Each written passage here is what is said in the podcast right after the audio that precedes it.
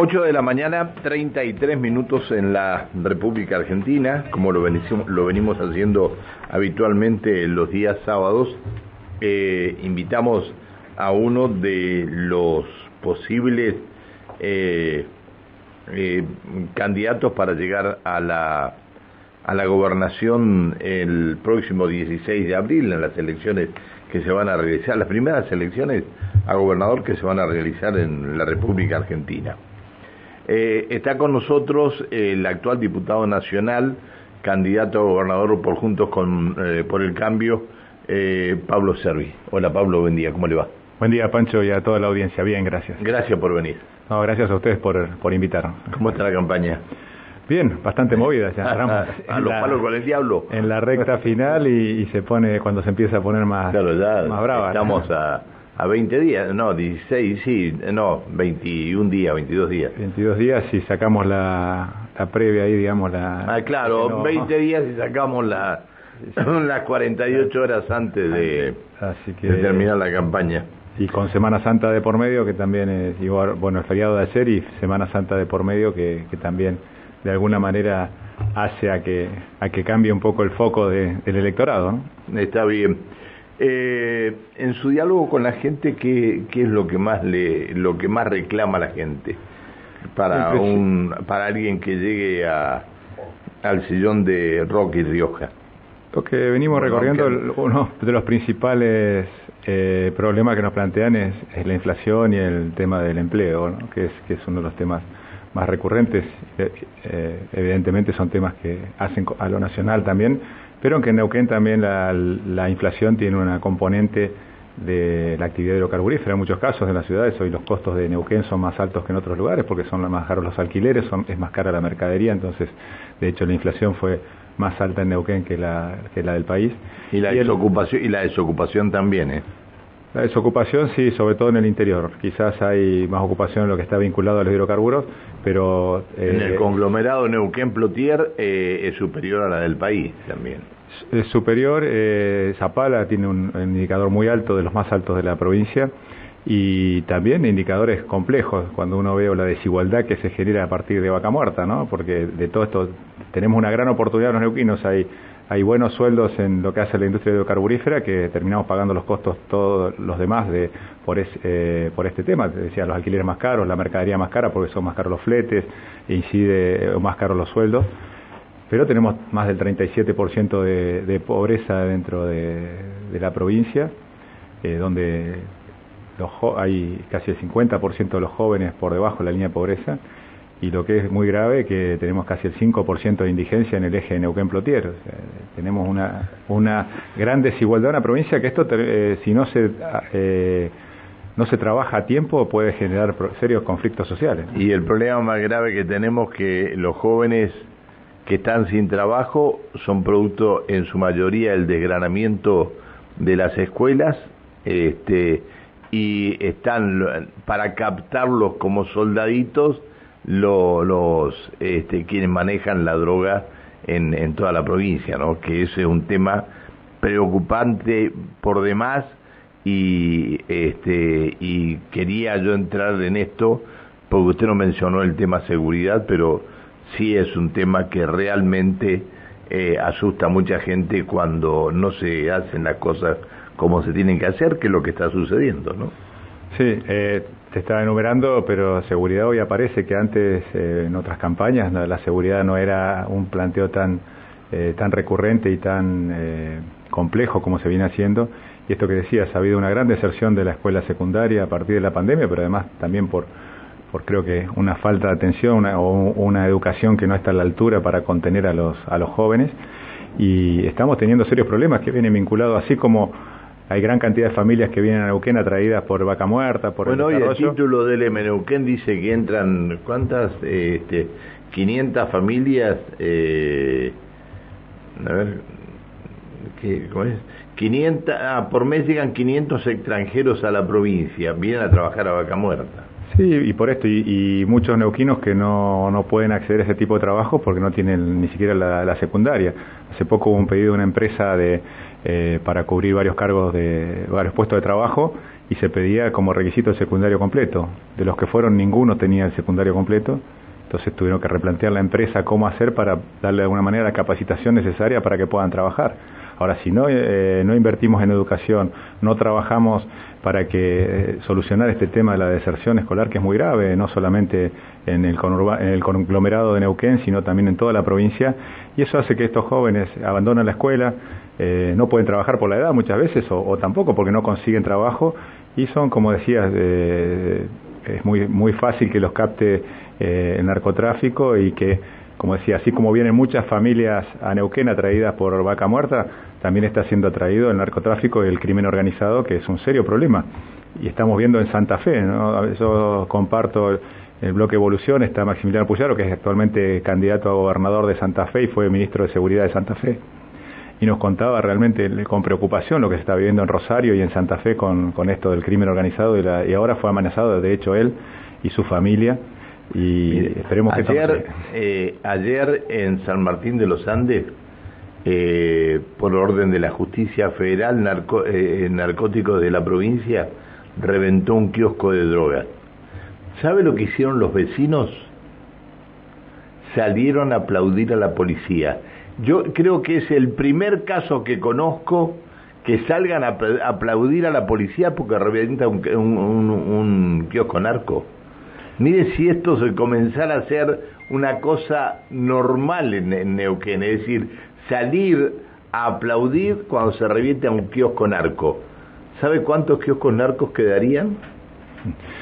Bueno, ahí creo que está parte de lo que planteamos a la, hora de la, de la, seguridad y de que y de cómo actuar aquí en Neuquén, ¿no? Que esto que es la banca política y la banca de la sociedad hacia la fuerza de seguridad, porque muchas veces quedan solas. Eh, nos cuentan Dice, vienen, eh, encontramos infraganti a un delincuente, a un chorro, lo llevamos a la comisaría, entre, en el tiempo, antes que termine de hacer la denuncia el, vecino, ya lo están liberando. Entonces también tiene que la justicia interactuar, tenemos que, tiene que ser un abordaje integral para realmente atender los temas de seguridad que tenemos y que están viniendo y que todos creo que los neuquinos queremos vivir en paz y en tranquilidad.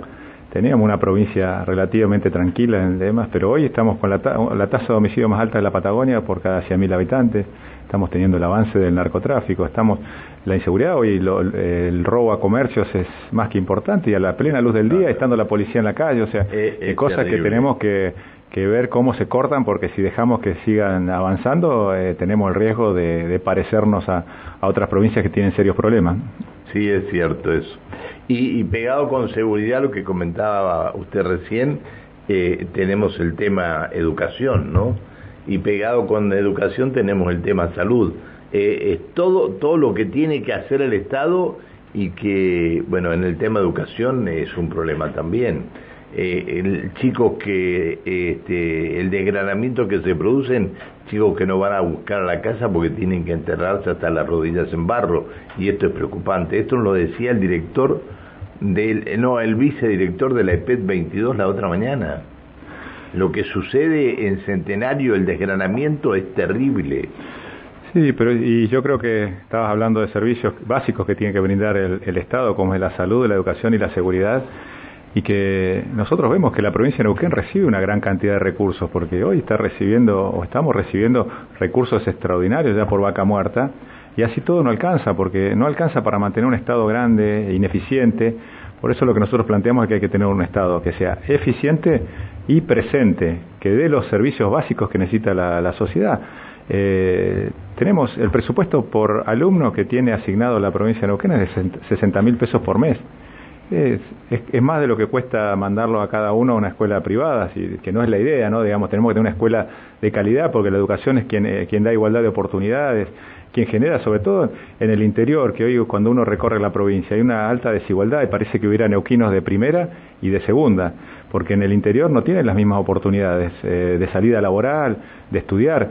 Estuvimos en Tricao Malal esta semana y nos comentaban que hay tres o cuatro grados dentro de la escuela primaria que no tienen clase o no tienen, porque no tienen maestro.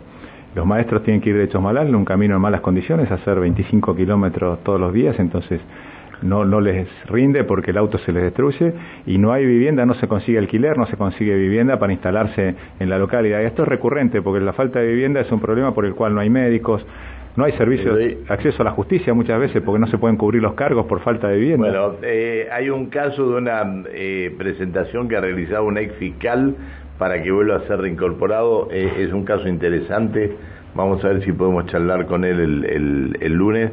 Este, renunció por distintos motivos y está pidiendo que se anule la, la renuncia, pero lo vamos a decir en otro momento, lo vamos a hablar en otro momento con él ahora que usted está hablando de, educación, eh, le comento que en Aluminé, eh, un albergue en Aluminé está cerrado desde noviembre del año 2022 por las reparaciones que se tenían que hacer y no se hicieron.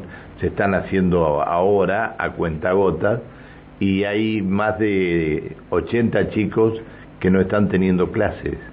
Es todo un problema, todo un problema este. Sí, el problema, los problemas edilicios y sobre todo cómo los niegan, ¿no? Parece eh, que inclusive el candidato oficialista cuando habla parece que, hablara como de afuera, como si no fueran parte del mismo gobierno, ¿no? porque prometen lo que van a hacer cuando la realidad si están ahora y tienen un cargo que, en el cual podrías tomar decisiones o exigir que se cumpla lo que, lo que se está diciendo. Eh, estuvimos hace poco reunidos con los padres organizados y nos hablaban de cerca de 80 escuelas con problemas edilicios para comenzar las clases y uno escucha al ministro y lo, eh, lo niega, dice que no están no existen tales problemas. Funcionario de Educación dice que el 98% de las escuelas están en condiciones de, están dictando clases. Eh, me parece que se equivocó de número.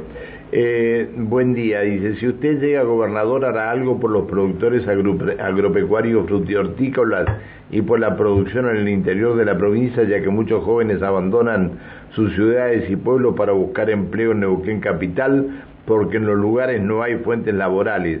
Apoyo la capacitación laboral para aquellos que no tengan títulos secundarios. Saludos, dice Alberto.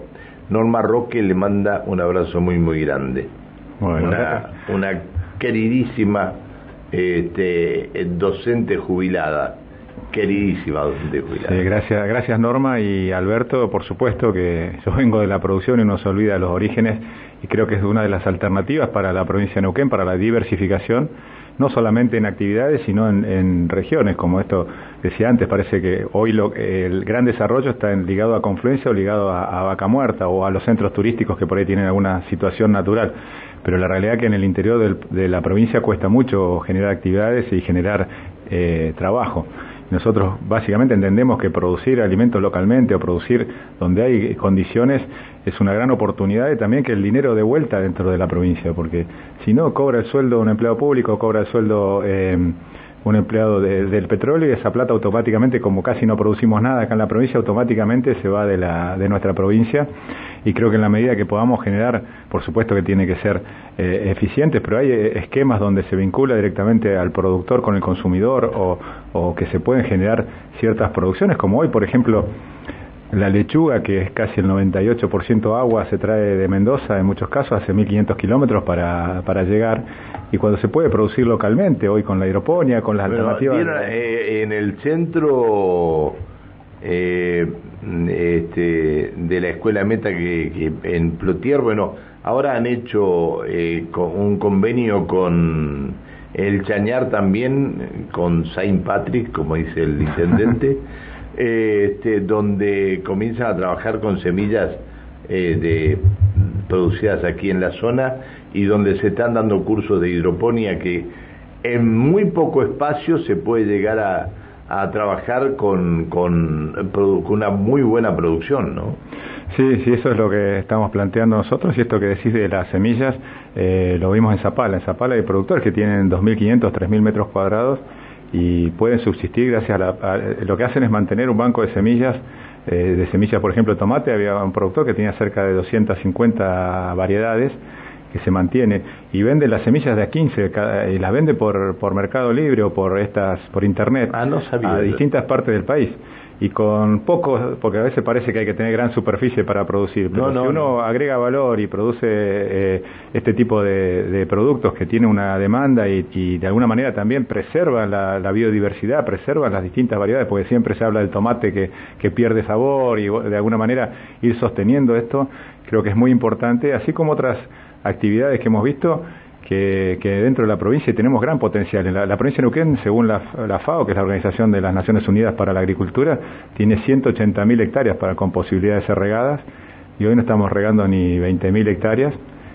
Y ahí también es donde tendríamos que aprovechar que Neuquén tiene energía que produce gran parte de la energía del país para poder regar, porque hoy no se puede regar con energía se cumplió Con la creación del Chocón, no se cumplió con regar, la, eh, es decir, nunca se hizo lo que indicaba la creación del Chocón, ¿no? Regar todas las, eh, utilizar el agua para regar todas las hectáreas que hay improductivas en la cercanía del Chocón. Esto, eh, eh, esto es, y, se imagina ahora la pelea que hay entre nación y provincia con respecto al agua, cada vez es peor esto. Sí, al agua y a las represas hidroeléctricas, ¿no? Que creo que también por, por desidia de tanto del gobierno provincial y por interés del gobierno nacional, porque de hecho hasta el senador Parrilli planteó un proyecto donde sea en Arsa quien tome las, quitarnos las provincias, las represas. Menos mal, menos mal que es neuquino Parrilli. sí, porque la verdad que parece que, que, juegan en contra donde hoy eh, hay una oportunidad, porque en su momento consiguieron la licencia social prometiendo un millón de hectáreas, no, no toda Neuquén, sino toda, toda la cuenca del, del Limay y Río Negro pero no sé, lo único que se riega son los parques de la Villa del Chocón, yo creo. Entonces, lo que hay, eh, lo que creemos es que también ahora con que vencen este año las concesiones de las hidroeléctricas, se da una gran oportunidad para generar esta una energía accesible para regar, porque hoy con el, el EPEN tiene una de las tarifas de electricidad, si no es la más cara del país. Entonces, producimos la energía. más cara, yo creo que una de las más caras es la de Cal. No, no, yo no, no creo que la de EPEN sea tan cara como la de Cal es decir, a ver, no la energía, sino cuando te llega el, valor total de la, de la factura, ¿no? De la boleta.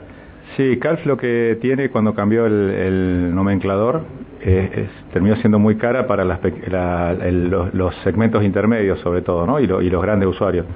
Eh, que eso creo que es un tema porque se, se le bajó antes el que pagaba más de 200, el usuario residencial que pagaba más de 200 kilowatts tenía un sobrecosto. Lo que hicieron es eh, emparejar, digamos, a, los usuarios, los grandes o chicos, emparejar la tarifa y sí le encarecieron mucho a que, por eso se quejan tanto los comerciantes, el que tiene un hotel, el que tiene una heladería, el que tiene un consumo medio de electricidad, ha tenido un gran aumento de, la tarifa y ahí sí en ese segmento Calf es la más cara del país, pero en grandes usuarios, donde estaríamos hablando de riego, hoy entre PEN, CALF, en general dentro de la provincia de Neuquén tenemos la tarifa, si no es la más cara, competimos con Córdoba y Entre Ríos por la más cara del país. Entonces producimos gran parte de la energía del país y no podemos usarla, no le podemos agregar valor aquí en, la provincia. Y creo que ese es uno de los desafíos justamente para avanzar en estas técnicas, como la hidroponía también requiere electricidad o la producción claro, Sí, sí, obviamente porque eh, si el riego es a través de motores, ¿no? Que, que, eh, permanentemente tiene que estar, este, al no estar en tierra, permanentemente tiene que estar circulando agua por, por los lugares donde estén las plantas, ¿no? Sí, y, uno lo ve también en lo que es el chañar, lo que tienen que regar, que es todo por goteo, la parte de, las bodegas, eh, también el costo, incide muchísimo el costo de electricidad a la hora de regar, y también una limitante para generar inversión. Pero hay algunos que están haciendo un negocio importante con eso del costo del agua, ¿no? Eh, hay algunos empresarios que están vendiendo más cara el agua a empresas petroleras que que en su momento el intendente prohibió que esto, por una ordenanza, está todo a resolución del, del, Tribunal Superior de Justicia, pero hay empresarios que están haciendo negocios particulares y vendiendo el agua en forma particular, ¿no? Y ahí es, es una discusión el uso de los canales de riego y que, que en algunos casos sí fueron arreglos privados en vez de ir en, pos de, mantener los, los consorcios de riego, porque creo que también es parte de la convivencia que hay que generar. Hoy hay una tensión por la infraestructura, una tensión en muchos casos entre lo que hace la, actividad hidrocarburífera y la actividad productiva, y en estos casos también de, se van acomodando muchas veces también las empresas en acuerdos privados, y creo que también son temas que hay que transparentar porque hacen al cuidado del medio ambiente, hacen a que eh, la actividad sea segura también y que dé, previsibilidad y, de, esta convivencia también entre las distintas actividades. Porque en algunos casos se han hecho acuerdos donde el, al tomar agua las petroleras de los canales de riego también colaboran con el mantenimiento, con la mejora de las, obras de captación, que es lo que se, se podría ser una forma de convivir de alguna manera ¿no? entre las actividades y no los arreglos entre privados, entre, entre unos pocos. Creo que ahí es donde está el, desafío, así como también generar la infraestructura que se necesita hoy para que Vaca Muerta se pueda desarrollar y no sea en detrimento de los demás, porque por ejemplo, yo desde el año 95 que voy a Tratayén, cuando me recibí, que es donde se, es tan famoso, donde nace el gasoducto, donde se juntan los seis ductos, y antes demorábamos 45 minutos en ir hasta Tratayén ah, y, hoy es casi dos horas el viaje. Entonces, una persona, una camioneta, un camión que va a trasladarse demora una barbaridad. Entonces, todos esos son mayores costos que tienen las otras actividades y también lo tiene la industria hidrocarburífera. Si nosotros generáramos las condiciones, la infraestructura necesaria, seríamos eh, mejoramos la competitividad de las dos actividades y se puede convivir tranquilamente. Creo que ahí está la diferencia. Y volviendo al agua, eh, creo que también es parte de, la, de los grises que hay acá en, nuestra provincia, que hay muchos costos grises, ¿no? Y esto, y darle seguridad también jurídica con reglas claras que cumplan las leyes pero darle reglas claras también a las petroleras, porque no, si uno eh, viene y hace una inversión y después le cambian de alguna manera el costo, o le ponen más impuestos, más tasas... Este, este es el tema de la seguridad jurídica que siempre se habla, que en Argentina no existe seguridad jurídica, ¿no? Estamos ante una inseguridad jurídica también. Eh, ¿Qué opina usted de la industrialización en origen? ¿Qué, qué, es decir, podríamos tratar el, el gas, sacarles eh, los elementos ricos al gas y de ahí en más inyectarlo en los gasoductos eh, o esto que lo hagan en otra parte y nosotros lo vemos cómo se lo llevan? Yo creo que, y es clave, yo lo vengo planteando ya en su momento con el, con el libro que lancé en el, en el 2021, donde ah, planteo justamente una de las cuestiones eh, de la diversificación, no solamente en, distintas actividades, sino en agregarle valor a la, a la producción o al gas y petróleo que produce la, la provincia de Neuquén. Por un lado vemos como la inversión que podía haber sido hecha en la destilería de Plaza Winkle para ampliarla se la llevaron los mendocinos, ¿no? Por, dicen, por lo que dicen es que acá en Neuquén está un, un, mes al año está bloqueada la refinería y la de Plaza Winkle no tiene problema de bloqueo. Esto, vamos a la seguridad jurídica. Pero también creo que una forma de agregarle valor sería generar electricidad, por ejemplo. En vez de hacer tantos gasoductos, podríamos generar la electricidad acá en Neuquén y trasladarla con, por, por cable como, eh, como energía eléctrica y de esa manera también el día de mañana eh, podemos agregar energía eólica, energía solar, energía geotérmica y quedaríamos preparados para ser una provincia energética independientemente que cuando se termine la ventana del petróleo, que se calcula que son 25 o 30 años, ya quedaría la infraestructura para que Neuquén siga siendo una provincia que, eh, energética, que produzca otro tipo de energías alternativas. Así como también tenemos la, planta industrial de agua pesada, que podría generar eh, el amoníaco que se necesita para el hidrógeno, que en este caso sería el azul, que es en base a gas, que tanto requiere Europa. Ahora, a partir de la guerra eh, Rusia-Ucrania, se está replanteando el, esquema de, proveedores mundiales y Argentina es un proveedor confiable para Europa. Y podríamos estarle mandando este amoníaco y la planta está en perfectas condiciones de, por supuesto hay que hacer algunas inversiones, pero es el doble que la planta que tiene eh, Profértil que genera fertilizantes en, Bahía Blanca. Que le mandamos nosotros los el producto para que ellos lo hagan allá. Y sí, pero bueno, ahí también hay una disputa con la provincia de Buenos Aires, que dice ser una provincia petrolera, porque ellos quieren que nosotros seamos productores de gas y petróleo crudo y que le agreguen valor dentro de la, provincia, dentro de otras provincias. Dos temas. Eh, dice Marcos, buen día. En el caso de que gane el, el candidato, ¿ya tiene todo el personal para poder implementar lo que comenta? Porque si no lo tiene, nada va a poder cambiar, dice Marcos. Sí, tenemos equipos de trabajo que ya venimos trabajando hace mucho tiempo. hay muchos relacionados con la actividad privada que tienen cargos importantes en empresas privadas, eh, muchos que vienen de la administración pública que también tienen experiencia y creo que es clave, no solamente eh, por porque también hay un tema, ¿no? Que van a pasar ocho meses de la elección hasta que se asuma. Claro. Y en esos ocho meses hay que hay que poner control, hay que pedir que se eh, congele el, ingreso de, a la planta del Estado, porque ya, ya ingresaron todo lo que todo lo que tenían contratado ya ingresaron. Y después pedir auditoría de, de cómo está realmente el Estado, porque hemos visto lo de desarrollo social, así como eso, de haber un montón de cosas y hay que pedir las auditorías para ingresar con un con un control y un conocimiento de cómo está la situación y que también se tome las medidas que haga falta para justamente eh, cambiar esta realidad que se está viendo hoy. Eh, Alberto dice, no, no queremos más cancha de césped sintético, ni en capital ni en el interior de la provincia. Necesitamos volver a trabajar la tierra, a la producción. Bueno, acá hicieron, este, con toda la, producción que había, permitieron que se hiciera la famosa Valentina y quedó todo para desarrollar barrios, ¿no? Eh, y todavía lo vemos a los funcionarios alabándose por lo que hicieron en su momento. Bueno, pero es otra cosa para hablar en, en otro momento. Necesitamos volver a trabajar la tierra, la producción, necesitamos que las escuelas y hospitales tengan buena estructura, no se pueden estar en lugares que se les caen las paredes o techos y sin calefacción en todo el ámbito provincial. Necesitamos que todo lo que se realice sea neuquino. Gracias nuevamente, dice Alberto. Esto es una realidad que estamos viendo al recorrer la provincia, como te decía, y parece que hay neuquinos de primera y de segunda, depende de dónde están ubicados, en muchos parajes del interior o en el norte, por ejemplo, en, y en Chosmalal, sin, no, no, es, no es muy chico, hay problemas de falta de médicos en el hospital y ahora está abriendo la clínica de los petroleros privados que le está sacando médicos porque no hay nuevos profesionales que se vayan a instalar, porque no hay vivienda, no hay forma. Y una, un tema es la solución de la vivienda institucional.